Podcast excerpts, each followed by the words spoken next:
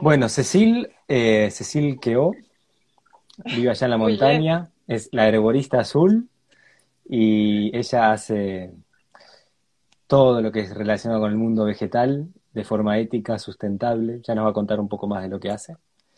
Y la idea de hoy era el título de la charla, este de despertar al vínculo activo con lo vegetal, ¿no? Con el reino vegetal. Eh, era tratar de empezar a mostrar un montón de lugares en los cuales o estamos dormidos o los hemos perdido en nuestra relación con lo vegetal y todo lo que esto puede volver a, a, despertar o a transformar en nuestras vidas, ¿no? Al hacerlos conscientes. Em, vos me escuchás ahí, Cecil, ¿no? Yo te escucho perfecto, sí. Bien, bien. Ahora a vos se te está escuchando un cachito más eh, lejos, como más bajo de volumen. Antes al principio yo te escuchaba más cerca. A ver. Em, también puedo hablar un poco más fuerte. Con amor y todo, pero más fuerte. Dale. Bueno, más fuerte podría ser, sí. Bueno, Cecil, recién hablábamos nosotros de esto de eh, el vínculo con lo vegetal, el vínculo activo con lo vegetal. Y, y eso ya empieza a mostrar o a, desenmascarar un vínculo pasivo, ¿no? ¿Qué, sería esto de, la relación o el vínculo activo o vínculo pasivo con lo, con lo vegetal para vos? Bueno, primero siento que, em, o sea, primero antes de lo pasivo o activo, siento que es muy interesante ya hacer hincapié en esta palabra que es vínculo, ¿no? Como que, porque ahí está la cuestión interesante, siento, en, lo que se puede modificar en nuestra relación con lo vegetal. Em, para mí algo vincular, cuando se empieza a vivir de manera sincera, eh, entregada y demás, eh, siempre tiene de muy interesante que es algo que nos va a traer eh, un montón de cuestionamientos, muchas veces entonces conflictos, porque estos cuestionamientos nos traen casi siempre conflictos, viendo cómo estamos viviendo hoy, y si es que nos seguimos animando a, resolver y a ir más allá de estos conflictos, nos van a permitir eh, hacer muchos pasos evolutivos.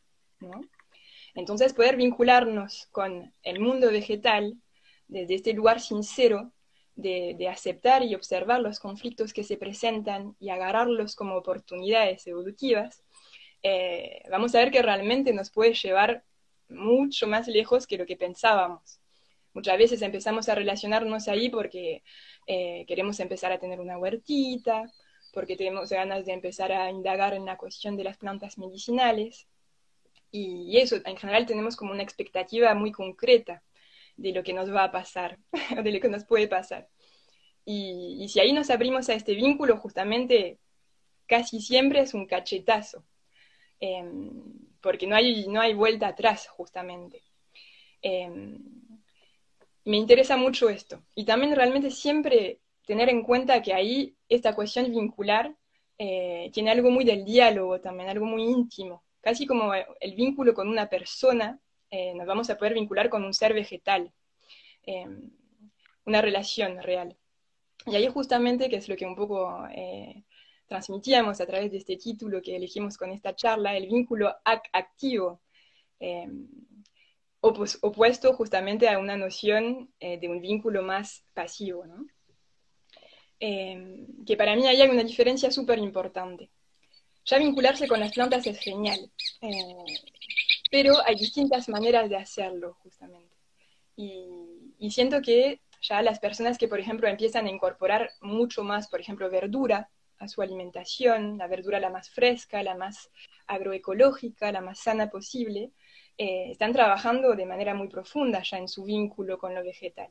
Empiezan a poder recibir como toda una energía vital que viene en estos alimentos, en esta verdura, que es muy distinta a la de una verdura de supermercado, consumida fuera de, su estación, de crecimiento y demás. Em, ya hay un paso de salud ahí que es distinto. Em, pero sigue siendo un acto pasivo de cierta manera, o por lo menos un acto que tiene como muchos intermedios, intermediarios entre nosotros y estas plantas, eh, que sean intermedios como el dinero, que entonces siempre también está esta excusa o esta cuestión de lo excluyente, lo orgánico, sí, no, em, no hay horizontalidad sentida a nivel social en cuanto a esto. Em, y también hay una cuestión de que siempre pasa un tiempo. Eh, cuando la verdura nos llega, si la compramos, siempre hubo que haber por lo menos un par de horas, en el mejor de los casos, entre su cosecha y su llegada hasta nuestras manos. Y siento que justamente cambiar la posibilidad, que sea de vez en cuando por lo menos, porque tampoco eh, estoy planteando en esta charla que cada persona que la está escuchando tiene que salir de acá con eh, su mega huerta y su mega huerto medicinal y así. No, estoy hablando realmente para todos, incluso la persona que vive en su departamento, pero que siempre tiene la opción de tener por lo menos una macetita con un poco de tierra y una plantita ahí adentro. Eh, y también estoy hablando de más allá de la planta propia, ¿no? De la propia maceta, del propio jardín, de la propia huerta. Estoy hablando de las plantas en general, la que vive abajo del edificio, en el metro cuadrado de la vereda, la que se escapa de la reja ahí en la calle, en donde hay una doña que plantó un romero un buen día y que los nietos nunca hablándose a todos. Eh, estoy hablando de las plantas que están en la costanera, en el parque en donde vamos a pasear. Estoy hablando de todas las plantas realmente, eh, porque todas nos permiten este vínculo activo, justamente. Y ahí eh, lo, muy revolucionario que veo eh, es esta posibilidad con estas plantas de, de, de entrar en contacto inmediato con ellas, mientras están vivas, mientras están, digamos y desde todos los lugares. Em, y sobre todo, y es algo que insisto mucho, mucho, mucho, mucho en los talleres y demás, desde lo sensorial. ¿no? Siento que lo sensorial, nuestros sentidos, son una herramienta que nos permiten ir enseguida muy hondo en este, en este vínculo que podemos establecer. Em, el, primer sentido es la vista, ya empezar a relacionarnos con una planta viva en vez de ver siempre como pedazos de planta entrar en nuestro hogar, que sea estas verduras o que sea la bolsita de, plantas medicinales secas. Eh, verla viva, la planta, ya nos permite entender mucho más de lo que es este ser vegetal y entender desde todos los aspectos. Em, desde la, cuestión de, de, su porte, de su silueta, de lo que puede como em, brindarnos como, como incluso estética, como poesía desde ahí, como inspiración, digamos. Y también entender, eh, por ejemplo, yo cito mucho a Paracelso, es uno de mis grandes maestros, inspiraciones, eh, que es una persona que vivió ya hace mucho en Europa, em, y que decía siempre que hay como siempre una lectura posible con las plantas, eh, que muchas veces si nos detenemos a, mirarlas, pero vivas, esa es la condición, hay muchas cosas que podemos entender de también lo que nos pueden incluso producir a nivel eh, biológico, ¿no? Como este diálogo incluso de componentes activos que entran en el plasma sanguíneo y demás. Que eso se puede ya eh, interpretar desde la mirada sincera. Em, bueno, y después de la vista, está la posibilidad de tocar, y ahí vuelvo, ¿no? Con cualquier planta. Tocar con delicadeza, obviamente, no le vamos a arrancar media rama para poder eh, tocarla. Tocamos. Eh, y este tocar también nos va a volver a conectar con algo que tenemos todavía, por suerte, todo es eh, muy presente en nuestra memoria, en nuestra sangre. Y es como este gesto muy primitivo, ¿no? De con la mano tocar algo que quizás podemos cosechar. Es como muy el gesto del recolector, de la recolectora que está ahí en este tocar las plantas. Y, lo que nos permite el tocar también es sentir la, textura tiene esta planta. Si es una planta muy acuosa, una planta lisa, rugosa, resinosa, ahí también el conocimiento, el entendimiento sigue recibiendo un montón de cosas eh, y todavía quizás no sabemos qué planta es, pero ya la estamos conociendo desde, lo muy profundo. Eh, y también después de este tocar, podemos hacer algo que es increíble, que es llevarnos la mano a, la nariz, y ahí entra el olfato. Y el olfato es como, eh, siento, el primer sentido eh, súper poderoso, de cierta manera. El que nos puede como eh, hacer cambiar de espacio-tiempo, ¿no? Es la famosa, el famoso perfume de la rosa de la abuela, incomparable, que si lo volvemos a oler, puede ser 30 años después, nos vuelve a reconstruir como todo el escenario de aquellas veces en la niñez en cuales salíamos al patio y, olíamos este, este aroma, ¿no? Em, y también, bueno, en todos estos gestos, eh, desde el ver, el tocar, el olfatear y los que siguen, em, está esta posibilidad de reconocimiento. Y todavía, insisto, capaz que todavía no sabemos qué es el nombre de esta planta, cuál es esta planta, pero vamos como incorporando un montón de, elementos eh, que no mienten, que nos permiten como conocerla también, como algo vincular, como cuando tenemos una persona enfrente, ¿no? No es lo mismo que una foto o algo así. Ya hay un conocimiento, un encuentro que es muy sincero. Em, y después del olfato, súper poderoso, también podemos probar. Y ahí también, insisto en, el poder de las plantas, ¿no? de las hierbas, de las plantas medicinales y también las plantas, vos lo sabrás muy bien, como alimentos. Y también ahí vuelvo a lo que decía en un principio, que no es lo mismo probar y llevarse a la boca una planta que estuvo cosechada hace unas horas o hace unos días que una planta que cosechamos recién. Es muy distinto. Una planta que cosechamos recién eh, todavía tiene como la savia corriendo en sus tejidos. Em, todavía tiene la vida corriendo en ella. Eh, todavía tiene toda su agua. No se empezó ni a oxidar, ni a deshidratar, ni nada. Entonces estamos eh, ingiriendo vida que sea una planta comestible que nos llevamos a la boca o que sea una planta medicinal que podemos preparar en infusión, por ejemplo, enseguida. Eh, eso no tiene elemento de comparación, ni al nivel de la salud que nos permite disfrutar, ni al nivel de todo lo, sensorial, justamente, lo placentero eh, que podemos experimentar. Y eso lo dice cualquier persona, ¿no? Que cosecha su primera hoja de rúcula o su primer tomatito cherry. Y dice, qué increíble, eh, como que estoy descubriendo esto. Eh, y ni hablar si te acercas a una aromática, a un romero, a un huacatay, ¿no? Al, suico o chinchilla, que es, explosivo el, aroma que te, que te invade. Y yo te escuchaba y, fíjate cuántas eh, ¿Desde cuántos lugares fuiste describiendo cualidades de la planta? Cualidades implican cosas, fuerzas vitales, elementos nutritivos, elementos curativos.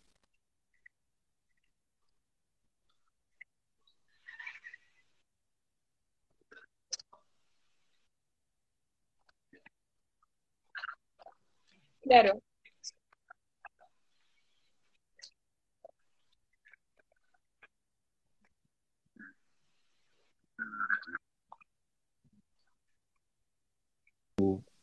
de su entorno ya no es el objeto, digamos, ¿no?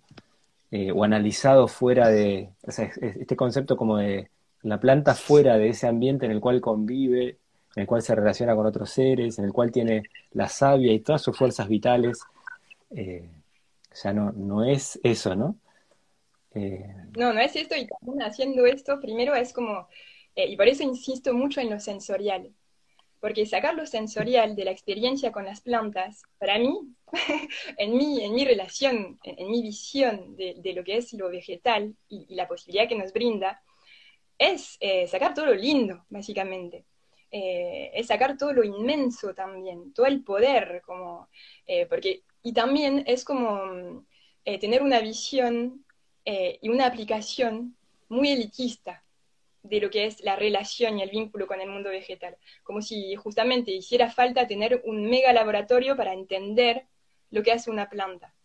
Y por eso insisto en esto, ¿no? De, los sentidos, porque no solamente que nos empoderan en nuestro vínculo con las plantas en general, con nuestro entorno, con la naturaleza, sino que realmente em, nos permiten entender que tenemos todo un gran poder de, comprensión bastante sutil con las cosas y que vinimos a este mundo, por suerte, con toda esta gama de sentidos que son altas herramientas también eh, y que hoy en día no estamos usando casi o cuando las estamos usando justamente, eh, es pensando que las estamos usando, pero en realidad estamos completamente engañados. ¿Por qué? Porque lo olfativo son eh, los perfumes artificiales de em, los desodorantes, los productos de higiene personal, los productos de higiene de nuestros ámbitos de vida, espacios y demás, que son claramente, ni sé qué palabra usar para no ser demasiado peyorativa, eh, pero bueno, por lo menos vamos a decir muy artificiales. Em, después también en lo, eso hablando de lo olfativo, y, vuelvo a lo que decía, lo olfativo, no podemos vivir en un mundo de engaños olfativos. Es como tremendo. Em, e, e incluso es peligroso. Eh, escuchaba el otro día el vivo que hiciste con Paz, me parece, de Directorio Sustentable, eh, como, en cual hablaban de esta noción de limpieza. Y yo es algo con cual trabajo un montón también. Muchas veces las personas como que, no sé, por ejemplo, eh, están con mucho olor corporal y les preocupa, obviamente. Eh, y tienen que ponerse cada vez más desodorante para andar tapándolo. Bueno, la lógica al revés, ¿no? Como siempre. Este olor corporal fuerte está hablando de algo que está pasando adentro, que, hay que poder trabajar justamente. Esta limpieza tiene que venir de adentro, este olor corporal nos está indicando algo. No está bueno taparlo. Y es lo mismo con todo. Tapar un olor a hongos o a lo que sea con un perfume sintético de vainilla eh, no está bueno. Tenemos que poder eh, vincularnos de manera más real con lo que nos, rodea, ¿no? Para justamente poder eh, reconocernos adentro de estos ámbitos y también tener las buenas acciones en relación a todo esto, en vez de estar todo el tiempo tapando, tapando, tapando, tapando. Y eso también tiene mucho que ver con em, nuestra capacidad y nuestra autonomía vinculada con, con, lo que comemos, con los lugares en donde vivimos y demás. Y eso, por ejemplo, vos lo trabajás también mucho con, con los fermentos, ¿no? Eh, yo escucho muchas veces en tus talleres la gente preguntar, pero Alex, ¿cuándo sabemos, después de cuántas horas o cuántos días que un fermento está listo? Y muchas veces vos respondés y invitas a la gente a que eso, mire cómo está, qué, qué, qué indicadores nos sirven para leer, ahí la información que está dentro de las cosas, no está escrita en ningún lado. O si está escrita, no puede ser real porque hay una temperatura particular este día, hubo una cantidad de azúcares particular que se usaron y demás. O sea, hay que saber cómo leer lo que pasa en este caso particular, vincularnos con esta realidad en particular. Y para esto también vamos a usar nuestros sentidos, eh, que son lo que no mienten. Eh, miramos, olfateamos y probamos. Y por suerte tenemos todavía en el cuerpo esta memoria que reconoce justamente. Y si la entrenamos un poquito a esta memoria como si fuese, no sé, un músculo, y que vamos como haciendo el deporte de entrenar este músculo a través de nuestros sentidos, nos volvemos muy fuertes. Y también podemos empezar a entender que en nuestra alimentación son nuestros sentidos que nos indican lo que se come y lo que no. No es la fecha eh, que está escrita en el papelito, porque es imperativo hoy en día por cuestiones de bromatología, digamos. Em, nos volvemos a, relacionar directamente con lo que usamos, ingerimos, compramos y así. Pero ahí, ahí, ya estás incluyendo... Eh, soberano. Sí, ahí en, tu relato ya pasaste por alto o, están incluidos dos temas que perdimos. Una que es la, la, la cuestión cultural de,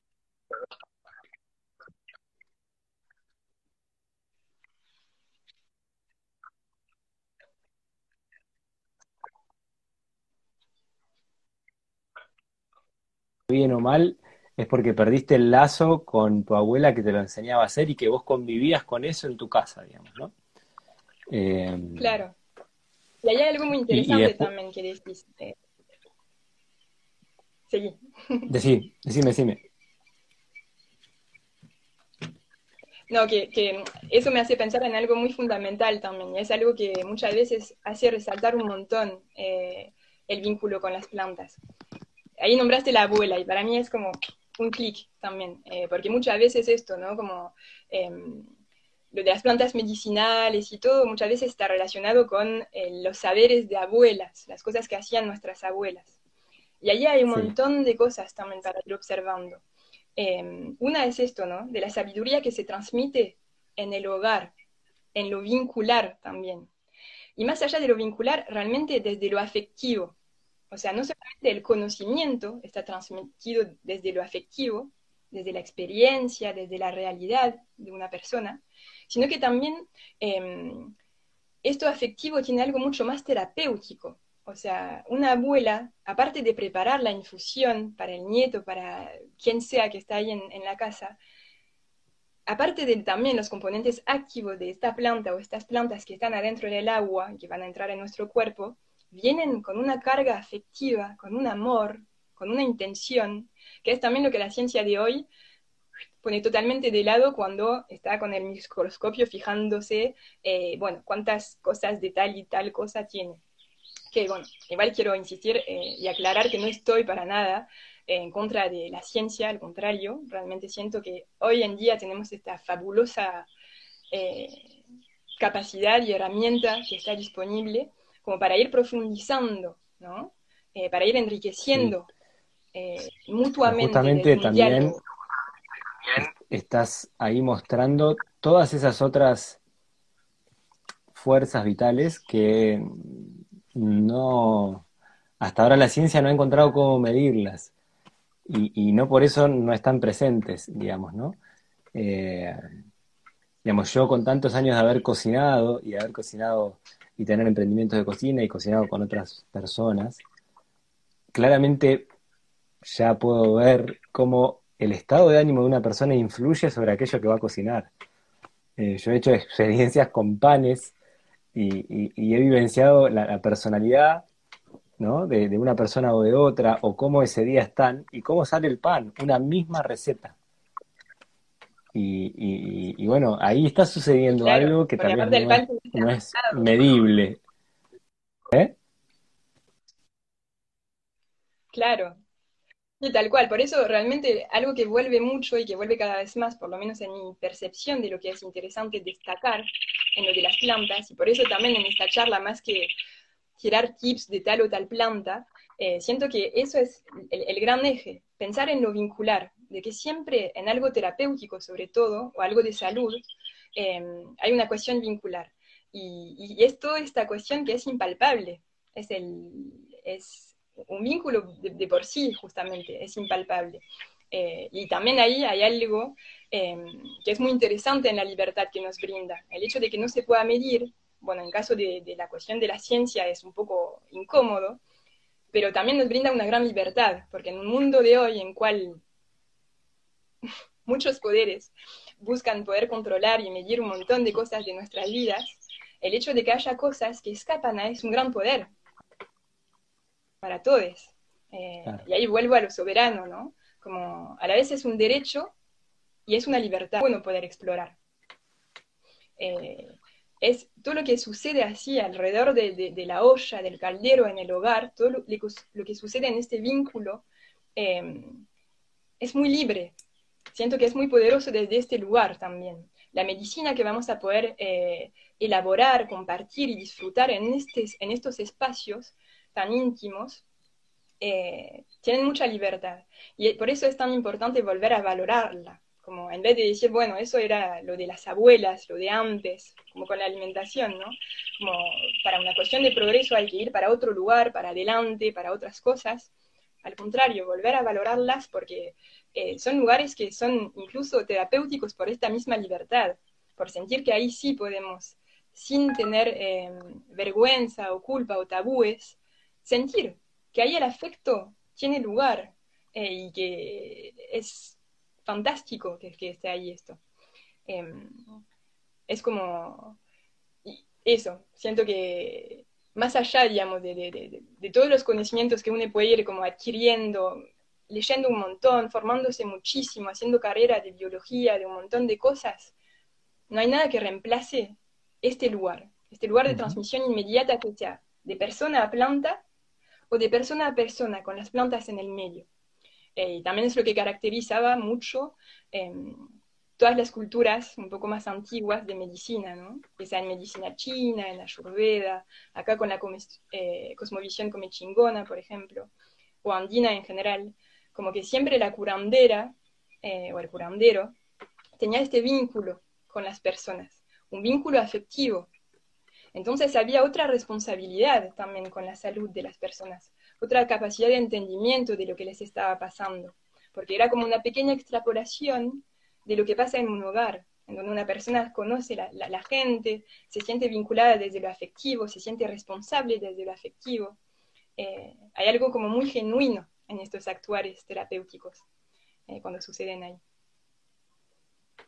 Cecil, ¿y cómo, cómo ves esta conexión, eh, este vínculo así activo de lo vegetal en este momento, ¿no? De tanta mirada capitalista, de tanta mirada donde eh, unas, pocas empresas quieren controlarlo todo, ¿no? Donde el ser humano está perdiendo todo tipo de soberanía, la alimenticia, la de su salud, la de, todo, ¿no? Eh, ¿Qué es todo aquello que nos trae lo vegetal? Y justamente siento que, bueno, primero este espacio de libertad, porque es un espacio en donde, por suerte y todavía, y por eso también es, muy importante que volvamos a ser muchas personas las que nos vinculamos más directamente con lo vegetal, em, pero todavía, y lo vamos a proteger y lo vamos a defender para que siga siendo así, podemos vincularnos directamente con las plantas. Podemos tener esta cuestión de salir, como lo decía al comienzo de la charla, todavía en cualquier lugar, por más que vivamos en el medio de la urba y de la gran ciudad, y todavía cruzarnos con plantas. Pero por eso también es muy importante que nos responsabilicemos em, en este sentido de dejar de tener un vínculo pasivo solamente, o sea, un vínculo de consumo con estas plantas. Esperar que nos lleguen eh, solamente por comprarlas o, em, no sé, incluso si vamos a consultar a, una terapeuta o un terapeuta holístico que, trabaja con plantas, también nos las receta, vamos después a la arboristería y las compramos. O sea, tiene que haber algo mucho más inmediato, mucho más directo y activo en este vínculo. Y eso pasa a través de un montón de cosas. Primero, también como lo decía, solamente para esta cuestión de entrenar nuestros sentidos, acordémonos que está bueno casi verlos como si fuesen un conjunto, como un gran músculo, eh, como un músculo sensorial, jugar con esto, ¿no? Eh, en nuestro balcón, en la calle, en el parque, en donde sea, eso, mirar tocar, olfatear y probar, por lo menos. Ya es un montón. Y ya vamos a ver que para poder hacer estas cosas tan simples, se nos van a venir una cantidad de replanteos que justamente van a ir como de a poquito cuestionando y desmantelando un montón de cosas del capitalismo, eh, que son buenísimas eh, y que nos van a responsabilizar y empoderar. Y también motivar un montón para mm, defender este mundo vegetal. Por ejemplo, una primera cosa que muchas veces surge, sobre todo en la ciudad, eh, es esto de preguntarnos, bueno, pero, por ejemplo, ahora es la gran época del kilo en la ciudad, y hay un montón de kilos en las ciudades. Eh, en Buenos Aires incluso siento que, me imagino que debe estar empezando las primeras flores, en general es, a partir de fines de noviembre y durante las dos primeras semanas de diciembre, así que gente, prepárense para la cosecha muchas veces esto, ¿no? Como pensar o, o, decir o haber leído también, porque es una información que circula un montón y que es cierta en cierta medida. No, pero no voy a cosechar este kilo para usarlo, porque este kilo está en el borde de la calle y en la calle pasan los autos. Entonces este kilo recibe contaminación. Y es verdad, es cierto. ¿Pero qué? Ustedes, o sea, la persona que piensa esto, que vive en la ciudad y que pasa tres veces por día bajo de este kilo, ¿no está recibiendo también esta contaminación? Incluso no está participando a generar también esta contaminación. Entonces, como que de repente nos vamos a empezar a, a preguntar y a contemplar muchas cosas que no son solamente las flores del kilo en sí y sus propiedades medicinales, sino la realidad de lo vegetal, adentro de esta, de esta ciudad, de todo lo que pasa en una ciudad y demás. Eh, entonces yo muchas veces digo, cosechalo a este kilo, es tu kilo, es el que, con cual te puedes vincular de manera directa. Detenete ahí abajo para mirarlo, para entenderlo, eh, para respirar su aroma. Fíjate lo que te produce y vinculate con él. Es el que te corresponde de cierta manera y de manera directa. En vez de para mí, ¿no? Comprar una bolsita de kilo que viene de la Patagonia, por ejemplo, vinculate vos con el kilo que hace parte de tu realidad.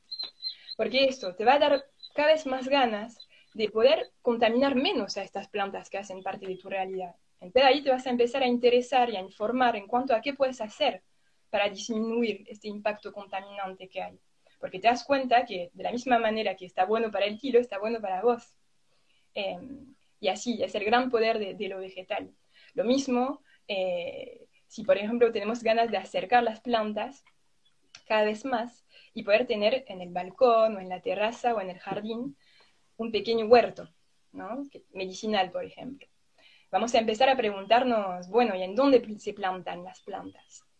En un sustrato, en un suelo, en la tierra. Y ahí de repente también se abre todo otro mundo en cual vamos a empezar a pensar en bichitos y a dónde se encuentran las lombrices. Yo, por ejemplo, me voy a acordar toda la vida cuando estaba estudiante en Bruselas, que quise armar justamente todo un huerto medicinal en una terraza en donde vivía, y que fue la primera vez que busqué adentro de Bruselas a dónde había un parque bosque, un parque en donde sabía que iba a encontrar muchos árboles grandes y en donde sí o sí iba a encontrar bichos bolitas, lombrices y así. Y fue la primera vez que fui, que me di el tiempo de ir, porque quería ir a buscar lombrices para la compostera de la terraza y para las macetas de la terraza. Entonces ya de por sí todavía no tenía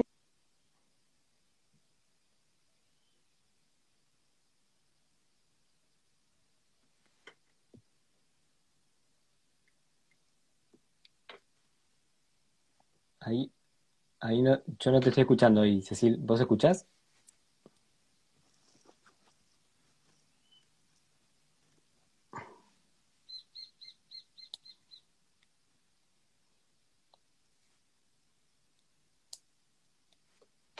Ahí yo... Ah, ahí saliste. A ver, de vuelta.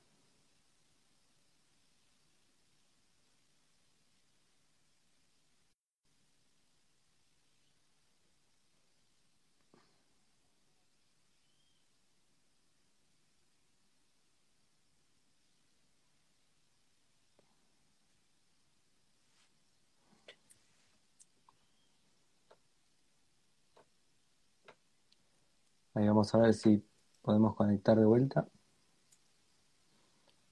minutito.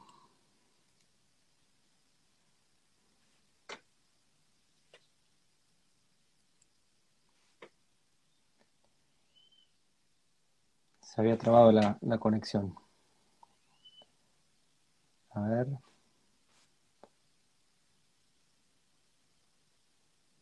Vamos una vez más.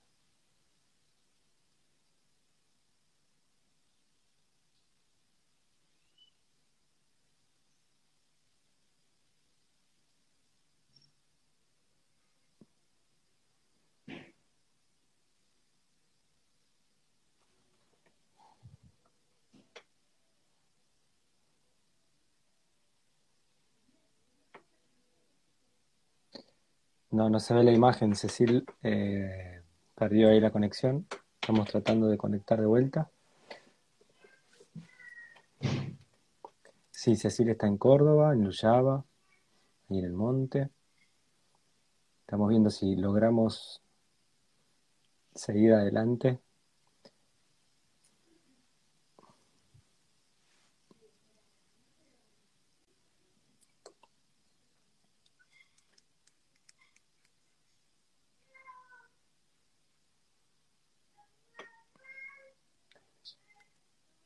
En Luyaba está. Luyaba, Córdoba, en el monte, tras la sierra.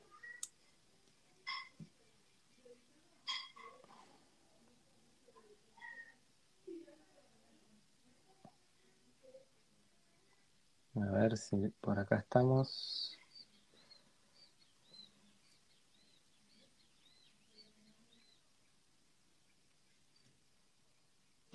Ahí parece que va a conectar. Ahí está Cecil de vuelta. ¿Me escuchás? Sí, yo escucho perfecto. Bien, bien. Ojalá que, se escuche también bien ahí y que se vea, no sé también si la imagen. Yo es como que veo. No me la imagen. Ahí está. La imagen tuya está quieta, por lo menos está tu. La imagen de tu cara. Ya me ha pasado alguna otra vez que. Creo que fue con Paz, que de golpe la imagen de ella no se veía más la escuchábamos, pero no se veía. Dale. Bueno, a ver, ¿cómo seguimos? Nos quedan unos 20 minutos más o menos. Eh, Dale. Hmm. Bueno, otra cosa, por ejemplo, no sé, a menos que tengas una pregunta concreta. No, no, decime vos. Bueno, no, porque una cosa también que incluso hay veces que, está bueno usar como introducción, ¿no? O como conclusión también, pero antes de olvidarme quiero decirlo ahora. Em, y es esto de que también eh, el mundo vegetal nos trae algo que es para mí muy potente em, y está vinculado con los ritmos, con los tiempos. Que siento que hoy también estamos totalmente fuera de nuestros ejes, em, porque justamente esta sociedad capitalista también tiene algo muy, muy, muy vicioso para mí, que está vinculado con esto. Para mí, una gran parte del estrés que se siente hoy está vinculado con esto, no tener más vínculo con los espacios, tiempos naturales, orgánicos, que son los humanos, todavía es muy reciente nuestra desconexión de la naturaleza como para poder pretender que ya podemos vivir en cualquier espacio-tiempo. Em, y esta sociedad capitalista es una sociedad muy explosiva, que vive en una especie de presente permanente, de presente extractivista y muy pretencioso, siento, em, muy acelerado sobre todo. Es una cultura de la velocidad, es una cultura en cual la lentitud es una falla, no existe incluso, no puede ser. en una sociedad que valora totalmente el ir para adelante a cualquier costo, porque ahí hay como una especie de, em, de éxito justamente vinculado con esta idea. Y siento que Supuestamente el, progreso es ir para adelante. Claro. Está visto así, sin evaluar las, las consecuencias de eso, digamos, ¿no? Vamos para adelante y eso a nivel social y a nivel personal también. Y eso también es algo que tenemos que aceptar eh, y ver para responsabilizarnos en cuanto a esto, porque hay algo del ego también en esto de ir para adelante y demás. Eh, en lo personal nos cuesta también nuestras lentitudes, cuando en realidad es muy interesante y muy importante trabajar con ellas e incorporarlas. También al nivel de algo que está muy presente en muchas cosmovisiones es esta cuestión del, equilibrio entre lo solar que tiene un ritmo diario, un ritmo veloz, eh, es una bola de fuego también, es una energía así como muy fuego, y algo más lunar, algo más lento, un ciclo de 28 días, con muchas fases distintas que van cambiando, eh, algo más profundo, que tiene oscuridades, pero que también tiene luces. Em, lo solar tiene, algo mucho más... Tiene cambios. Eh, hay que observarlo. Lo solar tiene algo mucho más directo, evidente, que, en una sociedad capitalista que es bastante machista también, eh, pega más, corresponde más a los valores que, que, va vehiculando aquella sociedad. Y siento que lo vegetal va equilibrando las dos cosas. Las plantas necesitan de las dos cosas para estar bien. La energía del sol, la energía de la luna. Se adaptan y viven en cuanto a lo, mueven sus fluidos y, todo lo que tienen en cuanto a la energía del sol, de donde sacan su luz, su fotosíntesis y demás, eh, pero también de la energía de la luna, que mueve todo lo que es agua, todo lo que es fluidos, eh, y prestarnos a lo, vegetal, eh, a incorporarlo en nuestra vida desde esta cuestión vincular, nos va como reequilibrando inconscientemente todo eso también y va equilibrando muchas cosas también en esto, ¿no? Lo masculino y lo femenino, lo solar, lo lunar, lo veloz y lo lento. Y también, más allá de los ritmos en sí, nos, va, nos vuelve a, contemplar cuando, por ejemplo, sembramos una planta o miramos cómo crece una planta, que las cosas se hacen en su tiempo y que cada cosa tiene sus tiempos y que no es que podemos sacar el control remoto y hacerle o como con las redes sociales hacer el dedito así porque nos aburre. Hay que aprender a, a contemplar, a, ser pacientes. Y todo eso son un montón de, de, cosas que nos, hace, que nos hacen un bien profundo, porque justamente nos vuelven a un eje, a un ritmo mucho más orgánico. Y ahí también de por sí hay algo muy terapéutico porque justamente no, nos reordenan las plantas en este sentido, cuando nos prestamos al vínculo sincero. Eh, sí, nos abren esa posibilidad de, nosotros empezar a, vivir también etapas, tiempos, momentos, darnos cuenta que por ahí ahora es mejor hacer esto, o lo otro, respetar algo que sentimos, una emoción, respetar el descanso, acoplarnos a los, a, los, ritmos diarios y no eh, ahí subirnos a la, a la maquinaria que nos pide, nos pide, nos pide seguir siempre iguales, ¿no? Responder siempre iguales. Claro, y hay también muchas analogías que son muy interesantes hacer cuando empezamos a poder observar el mundo vegetal. Es como si esta sociedad nos está pidiendo estar en permanencia en el momento de fructificación, todo el tiempo. Y cuando miramos el mundo vegetal nos damos cuenta que es totalmente imposible, no tiene sentido. ¿De dónde sale la energía para fructificar en permanencia? No puede ser. Para fructificar hace falta incluso morir. O sea, el fruto después de, de, de caer ¿qué hace? Vuelve al suelo, vuelve al invierno, vuelve al frío, a la oscuridad, a la casi muerte. Eh, y se nutre de también un montón de otras cosas que se murieron, que cambiaron de estado, que se pudrieron, que, que, pasaron por esta metamorfosis. Y de ahí brota y renace y cambia eh, y junta su energía, su fuerza, es valiente y va creciendo, va como usando lo que está disponible cada día y después en un momento vuelve a florecer y ahí vuelve a fructificar. Pero eso, ¿no? Esta sociedad del presente eterno y de si tengo que fructificar todo el tiempo, saco recursos que no me corresponden, no me importa. Lo más importante es esto, que yo tenga la energía para fructificar. Eh, y bueno, es el extractivismo con nuestra propia vida, ¿no? Tal cual. Por eso también siento que realmente hay una inspiración que va mucho más allá cuando observamos el mundo vegetal y que empezamos a prestarnos a todas estas analogías ¿no? que, inspiran. Y que esto también, insisto, no hace falta ser biólogo para, para poder sentirlo, al contrario, solamente hace falta entregarse.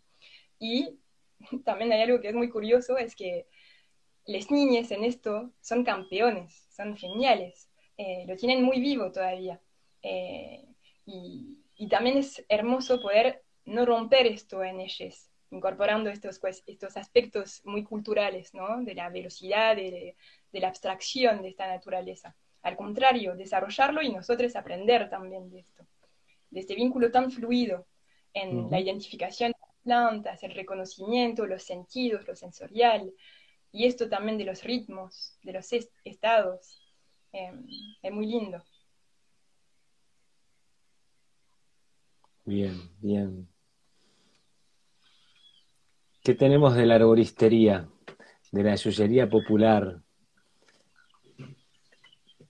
Tan vista como algo, ¿no? Que cuanto más ciencia hay, más comentarios despectivos tenemos para la yuyería popular, como si fuese. Eh, sí. ¿No? Y hay tanta sabiduría ahí de tantos cientos de miles de años que venimos aprendiendo y en unas pocas décadas pareciera ser que todo eso se pasa a ser algo muy vulgar, ¿no? Claro. Sí, sí. Eh, incluso la no tan popular también, la herboristería eh, un poco más profesional también atraviesa momentos bastante tormentosos.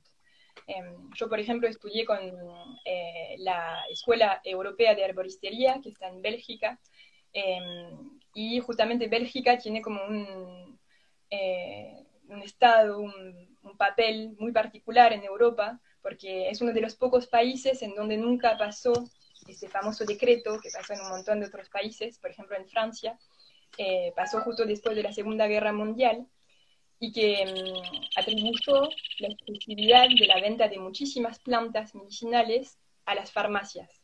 O sea que dejó de existir el lugar del herborista y de la herboristería para dejar lugar a la exclusividad de la farmacia. Y bueno, sabemos el camino que, agarró la farmacia en las últimas décadas, que es, eh, son los lobbies, los laboratorios muy grandes, eh, que trabajan casi siempre inspirados por cuestiones monetarias, no por la salud de la gente en realidad. Eh, y esto, y a la venta libre quedaron muy pocas plantas, porque justamente las otras o tendrían un efecto que sería muy interesante para, también el autocuidado y demás. Y todo eso bajo este argumento, eh, que justamente son plantas que son demasiado fuertes para estar usadas en automedicación, eh, que es un argumento eh, muy mal usado, digamos, porque justamente en vez de decir, bueno, vamos a hacer circular información, vamos a incorporar sabidurías ancestrales a la educación, por ejemplo, pública incluso, y responsabilizar a la gente con, la, con el autocuidado de su salud, hacemos todo el contrario. Desposeemos la gente del poder de autocuidado sobre su salud y de la principal herramienta que tienen para eso, que son las plantas, lo dejamos todo para las farmacias y para los farmacéuticos y los laboratorios, que lo extraen tanto que ya terminan teniendo un nombre que ni se puede leer y menos entender. Eh, y esto, alejamos todo lo máximo posible de esta cuestión sensorial y de reconocimiento que nos empodera. Eh, todo empieza a venir en polvo, en pastilla, en extractos artificializados y así. Eh, entonces, obviamente, ni hablar de la yuyería popular, que no solamente que usa un montón de plantas, sino que usa plantas de poder, y ahí ya estamos en una que la, ciencia no puede ni, contemplar, porque hay toda una cuestión anímica en la yuyería popular con las plantas. Contempla que cada planta no solamente que tiene un efecto sobre el cuerpo, sino que también tiene un efecto sobre el espíritu y el alma. son cosas que, bueno, un montón de otras disciplinas, tanto en la alimentación como en la educación, como en todo, eh, son muy tabúes hoy en día. Eh, entonces, esto, como todo lo tabú, intentamos reprimirlo en vez de tratar de responsabilizar a la gente al respeto. Eh, pero bueno, la, la, popular es muy importante que también vuelva a estar contemplada como realmente una fantástica herramienta de, salud pública. ¿Qué mejor hay que en cada casa haya alguien que se responsabilice, se informe, vaya experimentando en cuanto a, la salud con las plantas medicinales. Una persona que pueda empezar a experimentar sobre, sobre ella para las molestias del cotidiano, que ya son un montón, los pequeños dolores, los dolores de cabeza, los dolores menstruales, los cortes, em, los dolores problemas digestivos, hepáticos. Todo lo digestivo, todo todo lo vinculado con la ansiedad, o sea, entre lo interno y lo externo que pasa al cuerpo todos los días, si ya pudiésemos permitir que realmente las personas se puedan como responsabilizar y puedan disponer libremente de un montón de herramientas para poder hacer algo, eh, cambiaría un montón ya eh, toda la, congestión que sufre el sistema de salud pública hoy. Y también volvemos a una, a una salud mucho más desde la prevención que desde la, reparación cuando ya hay un estado de crisis que eh, es muy alto, digamos. Mm. Y eso lo mismo con la alimentación, ¿no? Y por eso también las plantas medicinales y lo alimenticio están totalmente vinculadas. O sea, son dos cosas que es muy difícil separar, van en conjunto. Sí, y a, su vez después van en conjunto con un montón de hábitos. Cuando alguno de ellos vos lo, lo tomás de forma sincera y profunda, podrían ser las plantas, podría ser la alimentación, podría ser, te va llevando a otro. Eh, te va llevando a cambiar los hábitos, los hábitos de limpieza de tu casa, los hábitos de vida, los hábitos de, actividad física, los, vas, como necesariamente empiezan a pasar cosas que te hacen eh, más fuerte esa necesidad de, de seguir dando pasos. Claro, sí, sí, tal cual. Y es, lo maravilloso, es lo que decía al comienzo, ¿no? Empezás con tener ganas de encontrar una planta medicinal para tal problema que se está empezando a hacer crónico y em, empezás a, entender que eso te está llevando a algo mucho más profundo, a la condición que justamente te preguntes, eh, bueno, esta planta, ¿cómo la estoy encontrando? La estoy encontrando toda hecha polvo en una bolsa de, de plástico que está en el fondo de una farmacia o una herboristería hace cuatro años y ya parece más cartón que planta. O me pregunto, ¿qué es esta planta? Incluso yo me animo a decir, ¿quién es esta planta? ¿Cómo nos vamos a encontrar? Y buscar esto, buscar encontrarnos con ella en su estado el más vivo, el más puro posible. Porque eso es otro aspecto que nos traen las plantas. Es como que es cada vez más vida, cada vez más vida, cada vez más vida. Eh, que, traen en nuestra propia vida, ¿no? En vez de estar acostumbrados a, por ejemplo, el saquito de kilo, por ejemplo, eh, de grandes marcas, bueno, los saquitos que se encuentran en supermercado, que es una planta pulverizada, probablemente medio mezclada con otras, de hecho, eh, en un saquito, eh, que no la, ahí también no lo sensorial, no podemos ni ver la planta. Eh, lo único que tenemos quizás como indicador es el dibujito que está en la caja. Pero bueno, es como el dibujito de la vaca que está comiendo pasto que está en la bolsa de leche industrial, ¿no? no, no habla de lo que está adentro tampoco se puede olfatear tanto ni probar tanto, porque una planta toda pulverizada está muy oxidada. No la vamos a conocer bien si la consumimos así. Entonces, intentar realmente buscar la forma de vincularnos lo más directamente posible con esta planta. Y por eso también vamos a empezar a dirigirnos a plantas que están en nuestra realidad. Vamos a intentar privilegiar plantas nativas, o por lo menos plantas adaptadas al clima en donde vivimos en vez de también intentar como usar plantas de la India o de la China o de la no sé dónde, ¿cómo hacemos para vincularnos directamente con ellas? Son plantas que pertenecen a otro lugar, a otra cultura. Nosotros acá, cada persona tiene justamente sus plantas de ahí, de cuando bajan a la calle, las plantas del parque, las plantas del monte o del campo en donde viven. Son ellas que hacen parte de nuestra realidad.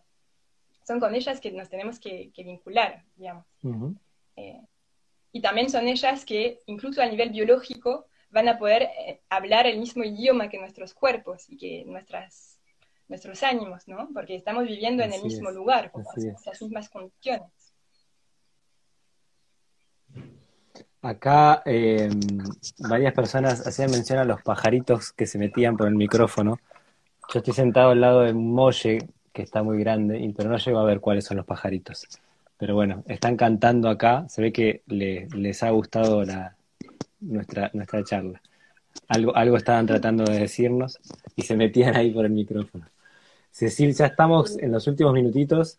Han preguntado bastante en cuanto a cómo estudiar, dónde aprender.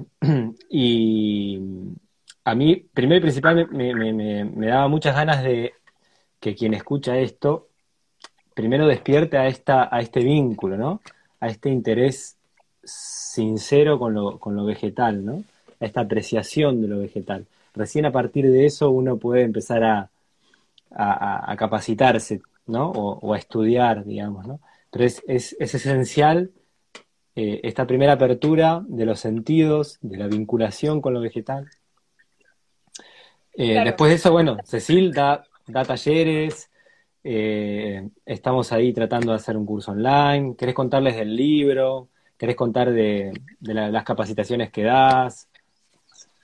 Eh, bueno, sí, en un par de palabras también para, eh, reforzar lo que estabas diciendo. realmente les aconsejo esto, ¿no? Intentar vincularse de manera directa con las plantas, en paralelo por lo menos a incorporar y acumular conocimientos desde los libros y demás porque ahí hay una diferencia entre un conocimiento frío que tratamos de fijar en algún lugar de la cabeza porque lo vimos o lo leímos en algún lado, y un conocimiento cálido que entra por nuestros sentidos. Uno va a estar ahí dando vueltas por el cerebro sin encontrar utilidad durante un par de semanas o meses, y después se va a ir porque no sirvió. El otro entra directamente por donde tiene que entrar y a dónde tiene que entrar, y no se va más. Entonces eso también no ver el vínculo con las plantas medicinales como algo enciclopédico que se va acumulando, sino como un vínculo que se va viviendo. Es súper importante.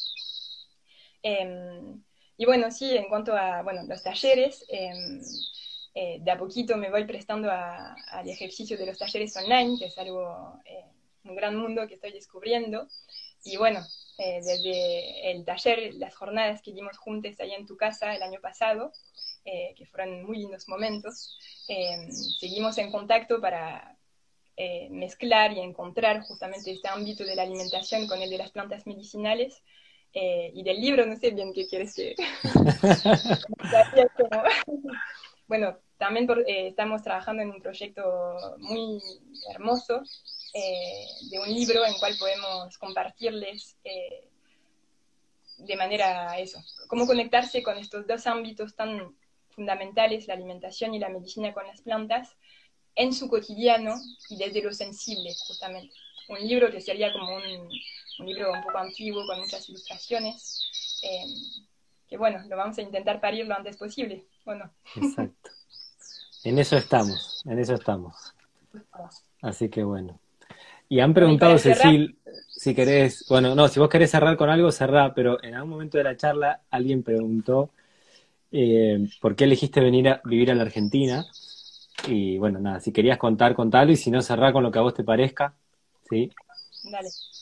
Eh, sí, quería cerrar con una cosa que no, que no dije, pero que siento que es fundamental con las plantas. Hay una frase de una argentina, que también para mí es una gran maestra, em, que se llama Adriana Marcus, eh, que dice, em, honrar a estos maravillosos seres que con sus vidas sustentan a todas las demás vidas, las plantas.